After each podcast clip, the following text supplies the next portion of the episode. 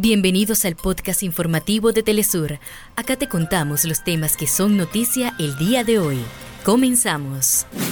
Ministro de Petróleos de Venezuela ratifica que PDVSA está preparada en caso de que Estados Unidos aplique más sanciones y recuerda que nunca las han levantado y la industria ha seguido adelante.